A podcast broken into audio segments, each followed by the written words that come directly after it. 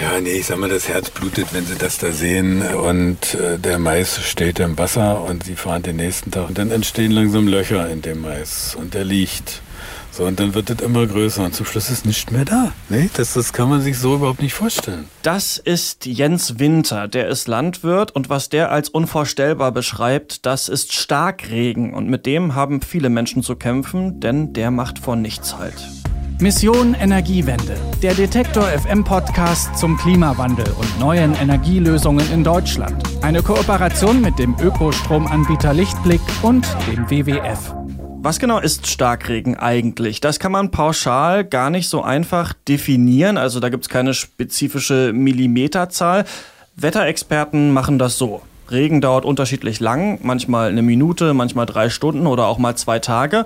Und dann schauen die sich an, wie viel Regen in dieser Zeit durchschnittlich gefallen ist. Und wenn das mehr ist als die übliche Menge an diesem Ort, dann handelt es sich eben um Starkregen.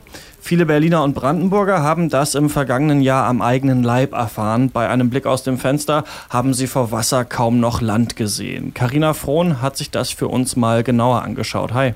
Hi. Genau, ich habe mich ins Auto gesetzt und bin in die brandenburgische Pampa gefahren. Dort habe ich mich mit Jens Winter getroffen. Das kann ich ein bisschen erzählen, das ist schön.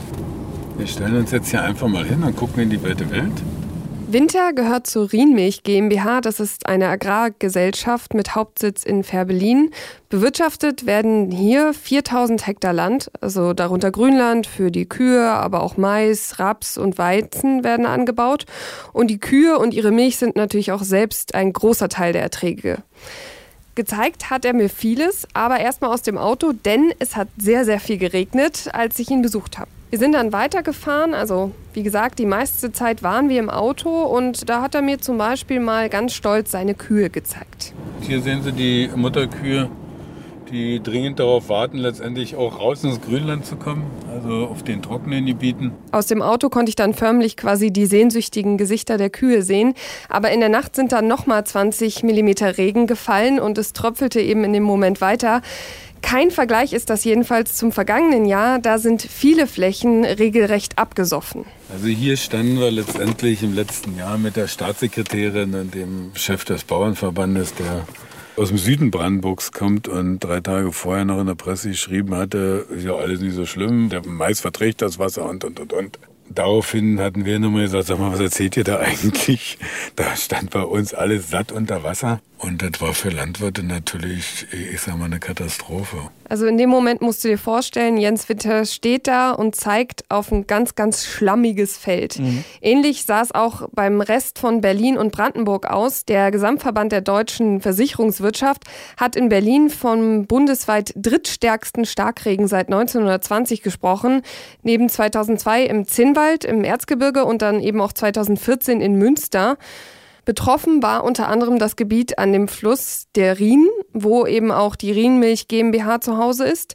Das liegt tiefer als Berlin, also ist ganz viel Wasser von Berlin nach Brandenburg geflossen und der Starkregen hatte seinen Höhepunkt dann so im Juni und Juli vergangenen Jahres. Doch bis heute sind die betroffenen Gebiete der Rhinmilch GmbH noch nicht wieder trocken und somit kann man die auch nicht bewirtschaften. Man denkt ja eigentlich immer, dass ähm, Regen eigentlich ganz gut ist für die Landwirte und die Felder. Und wenn wir über den Klimawandel sprechen, dann heißt es ja eigentlich eher, es wird in Zukunft sehr trocken werden, vor allem auch in Brandenburg. Waren die da vielleicht bei der Rienmilch GmbH einfach nicht gut genug vorbereitet? 2003 hieß es noch von Klimaforschern, dass Brandenburg versteppen wird, weil es so trocken ist. Um diesen extremen Ereignissen, also wie jetzt Trockenheit oder auch dem Starkregen vorzubeugen, hat das Gebiet an der Rhin eigentlich ein ausgeklügeltes System. Man muss sich das so vorstellen, es gibt zwei Gräben, einen, um das Land zu bewässern und einen, um Wasser abzulassen, so dass man immer vorbereitet ist, egal welche Situation kommt. Und diese Gräben werden quasi mit Pumpen noch unterstützt. Allerdings zur Zeit der Wende, da gab es 17 Pumpen. Heute gibt es da nur noch zwei Pumpen und diese zwei Pumpen haben eben nicht mehr ausgereicht, um das ganze Gebiet dann quasi wieder trocken zu legen. Bei einem Starkniederschlag, der ja Ende Juni, glaube ich, am 28., 29. begann, wie wir ihn eigentlich so, ich zumindest noch nicht erlebt haben, doch mächtig unter Wasser standen und das hier aus den Niederungsgebieten nicht abgeführt gekriegt haben, weil wir im Wiener Badewanne liegen und eigentlich nur so einen kleinen Stöpsel haben, so einen Ausfluss über den Rhinkanal das Wasser wieder abführen. An einigen Stellen sieht man das noch. Da sieht man so kleine Pfützen und der Boden ist völlig überwässert. Ich habe schon davon gesprochen, dass es extrem schlammig an mhm. manchen Stellen war. Was man jetzt schlussendlich hätte besser machen können, darüber sind sich das Land Brandenburg und eigentlich auch die Rienmilch GmbH noch nicht ganz einig. Und was sagen die Wetterexperten? Denn die könnten ja solche Ereignisse eigentlich vorhersagen. Wenn das mal so einfach wäre. Wenn du heute in die Wetter-App schaust, dann kannst du zum Beispiel nachgucken, dass es morgen regnen soll. Da wird dir dann eine Uhrzeit genannt, sagen wir jetzt einfach mal 16 Uhr. Das ist aber im Grunde völliger Quatsch. Das Radarsystem kann dir nämlich nicht genau sagen, dass es wirklich 16 Uhr ist, sondern eher sagen, höchstwahrscheinlich so am Nachmittag. Solche Uhrzeiten sind also eher Schätzungen. Okay. Unwetter, das können die Experten so zwei Stunden voraussagen. Die schauen dann, wenn so ein Unwetter an einem Gebiet war, dann können sie natürlich schauen mit äh, Windrichtung und Windstärke, wo das hinzieht. Und deswegen können die so sagen, okay, in zwei Stunden ist das wahrscheinlich da und wird sich da abregnen. Aber es ist eben keine genaue Wissenschaft. Moderne Radarsysteme sind noch nicht perfekt und können eben auch noch nicht alles voraussagen. Das weiß auch Andreas Becker vom Deutschen Wetterdienst. Und das hat er mir eben auch erzählt im Gespräch. Gewisse Gebiete, sagt er aber auch, die seien schon besonders anfällig für Starkregen. Also normalerweise gibt es so die Grundregel, in den Bergen ist es häufiger als im Flachland. Und das trifft in Deutschland tatsächlich ganz gut zu, wenn wir in das Alpenvorland gehen oder wenn wir auch in Thüringen und in Sachsen in die Mittelgebirgsregionen gehen.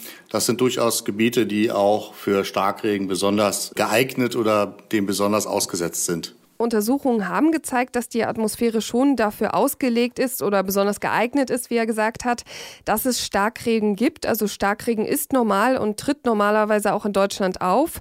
Wo, wann und wie heftig, das ist allerdings schwierig vorauszusagen. Okay, also die Bauern trifft das relativ hart. Das Vorhersagen, hast du gerade gesagt, ist schwierig, kennt man ja von der Wetter-App. Ich habe jetzt überall gelesen, dass man sich aber mit Versicherungen vor Starkregen schützen kann. Wie sieht das aus? Grundsätzlich hast du natürlich recht. Ich selbst habe das aber auch erlebt, dass ich eine Gebäudeversicherung nicht abschließen konnte, weil man mir gesagt hat, dass mein Haus eben auch schon durch ein Hochwasser betroffen war und durch ein Hochwasser geschädigt wurde. Letztendlich kann das eben jeder Versicherer selber entscheiden, wie er damit umgeht. Also er darf dich ablehnen. Momentan gibt es aber über 130 Versicherer, die sich natürlich alle um die Kunden streiten. Und das heißt, dass man auf jeden Fall auch einen Versicherer findet, der das eigene Haus dann am Ende auch gegen die Schäden versichert. Damit die Versicherer entscheiden können, ob sie eben die Versicherung mit dir abschließen wollen, gibt es auch sogenannte Starkregengefahrenkarten. Die sollen zeigen, welche Häuser wie stark der Katastrophe ausgesetzt sind und sollen eben dann auch in Zukunft öffentlich zugänglich sein. Die Stadt Köln hat gerade so eine herausgegeben. Die Gegner einer Veröffentlichung fürchten aber eben, dass der Marktwert von gewissen Gebäuden dadurch sinkt und gewisse Gebäude eben nicht mehr verkauft werden. Ich meine, du würdest ja auch kein Haus kaufen, wenn du weißt, okay, Starkregen könnte das Ganze kaputt machen oder Hochwasser. Wenn ich die Karte zum Beispiel einsehen könnte, genau. Genau, okay. richtig. Mhm. Das ist das Problem. Natürlich könnten Versicherer, wie ich es gerade schon gesagt habe, eben auch auf die Karte gucken und dann sagen, naja, ihr Haus wollen wir nicht versichern, weil das ist ziemlich gefährdet. Oder sie können sagen, naja, sie müssen schon den entsprechenden Preis zahlen, damit wir das überhaupt versichern können. Befürworter sagen allerdings, nur wenn man das Risiko kennt, kann man natürlich auch entscheiden, an welcher Stelle man wohnen will oder wo man eben auch vielleicht ein eigenes Haus bauen will. Mhm. Das findet auch Katrin Jarosch vom Gesamtverband der deutschen Versicherungswirtschaft. Was wir immer wieder sehen, ist, dass in der Bevölkerung auf der einen Seite schon klar ist, dass das Risiko von Naturgefahren zunimmt. Viele glauben, das beträfe sie nicht. Wie sehr man daneben liegen kann, wenn man glaubt, man ist immer nur von einem äh, Hochwasser oder einer Überschwemmung bedroht, wenn man am Fluss lebt. Das haben 2014 zum Beispiel die äh, Menschen in Münster leidvoll erfahren. Wenn wir mal zum Klimawandel zurückkommen, du hast vorhin schon so ungefähr gesagt, Starkregen gehört eben bei uns zum Klima dazu. Heißt das dann auch im Umkehrschluss, dass Starkregen eben kein Zeichen des Klimawandels ist? Da sind sich die Leute insgesamt auch nicht ganz einig, mit denen ich gesprochen habe. Horst Göhmann von der Landwirtschaftskammer Nordrhein-Westfalen spricht nicht unbedingt von Klimawandel, sondern er sagt, ja, das Klima hat sich eben verändert. Wir sehen das in der Praxis, dass gerade in den letzten Jahren die extremen Witterungsereignisse sehr stark zugenommen haben, dass die Witterung, der Witterungsverlauf unplanbarer geworden ist, als es noch vor 10, 15 Jahren der Fall war. Das berichten die Landwirte auf jeden Fall. Das ist natürlich erstmal nur die subjektive Wahrnehmung. Objektiv kann das Andreas Becker vom Deutschen Wetterdienst nicht wirklich unterstützen, denn Starkregen lässt sich nur schwer als Klimafolge irgendwie einordnen. An den Daten fällt es uns noch schwer, das zu belegen, weil wir brauchen dafür besonders gute Daten, nämlich diese Radardaten. Und die haben wir flächendeckend erst seit 17 Jahren auswerten können. Wir sehen gewisse Anstiege, aber 17 Jahre sind einfach zu kurz, als dass wir feststellen könnten, dass das der Klimawandel ist. Es könnte einfach auch eine natürliche Variabilität sein. Das können wir einfach noch nicht sauber feststellen. Das heißt also, wir müssen noch so 20 bis 30 Jahre warten, um hier wirklich eindeutige Aussagen treffen zu können. Jens Winter von der Rienmilch GmbH jedenfalls glaubt nicht daran, dass der Klimawandel jetzt daran schuld ist, dass seine Felder kaputt sind. Lokale Wetterereignisse hat es wahrscheinlich schon immer gegeben, wird es immer geben. Warum nun gerade dieser Wirbel hier eingedreht ist, weiß ich nicht. Keine Ahnung, äh, ob es an einem Klimawandel äh, so liegt, weiß ich auch nicht. Für ihn steht sowieso jetzt erstmal im Vordergrund, seine Felder zu trocknen. Der Mais muss dieses Jahr noch raus, hat er gesagt. Und die Kühe müssen natürlich auf die Weide, damit sie nicht mehr sehnsüchtig quasi da stehen und auf die Weide gucken, sondern endlich auch wieder fressen können. Also, ob Klimawandel oder nicht, Starkregen kann zum riesigen Problem für jeden Menschen werden. Angeschaut hat sich das meine Kollegin Karina Frohn. Und nächste Woche erklärt mir hier mein Kollege Lars-Henrik Setz, warum das eigentlich immer noch so schwierig ist mit dem Kohleausstieg. Falls Sie diese Folge nicht verpassen wollen, dann können Sie Mission Energiewende abonnieren. Das geht auf Spotify, Deezer, Soundcloud und Apple Podcasts. Ich bin Christian Eichler. Bis nächste Woche. Mission Energiewende. Der Detektor FM Podcast zum Klimawandel und neuen Energielösungen in Deutschland. Eine Kooperation mit dem Ökostromanbieter Lichtblick und dem WWF.